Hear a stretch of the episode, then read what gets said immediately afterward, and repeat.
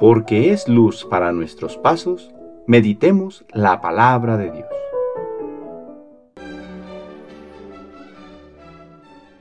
Del libro del Apocalipsis del apóstol San Juan, capítulo 18, versículos del 1 al 2, versículos 21 al 23 y capítulo 19, versículos 1 al 3 y 9a.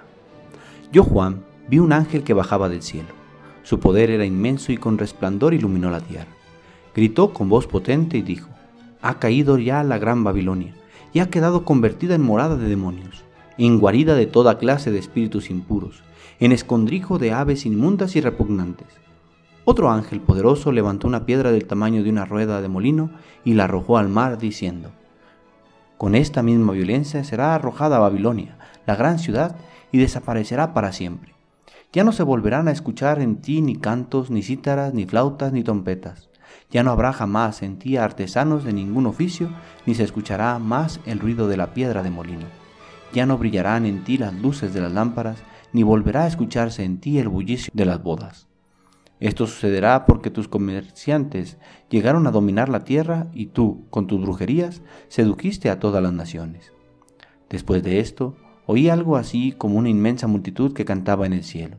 Aleluya, la salvación, la gloria y el poder pertenecen a nuestro Dios, porque sus sentencias son legítimas y justas.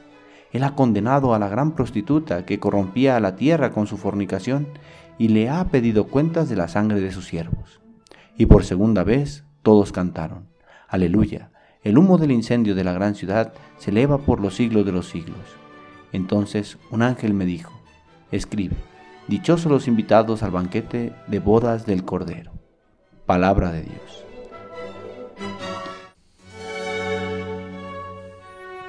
Jueves de la 34 semana del tiempo ordinario.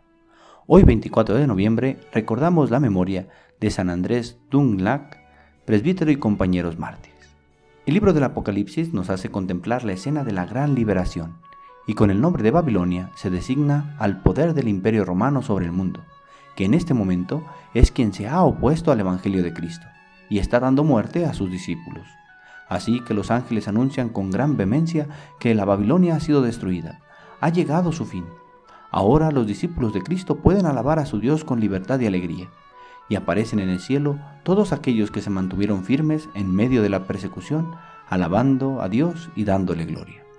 Este pasaje es un llamado a la esperanza, a permanecer firmes en medio de la prueba, confiando en que Dios pondrá en orden el universo y que finalmente aquellos que se oponen serán derrotados. Esto no solo pasó al inicio del cristianismo, sino que la persecución sigue hasta ahora y se ha encrudecido en diferentes momentos de la historia, en diferentes lugares y con matices distintos, pero con la misma finalidad, buscar callar la gloria que se debe a Dios. Tal fue el caso de los mártires de Vietnam a quienes celebramos hoy. De 1645 a 1886 se emitieron 53 edictos contra los cristianos en Vietnam, que llevaron a martirizar hasta 113.000 creyentes.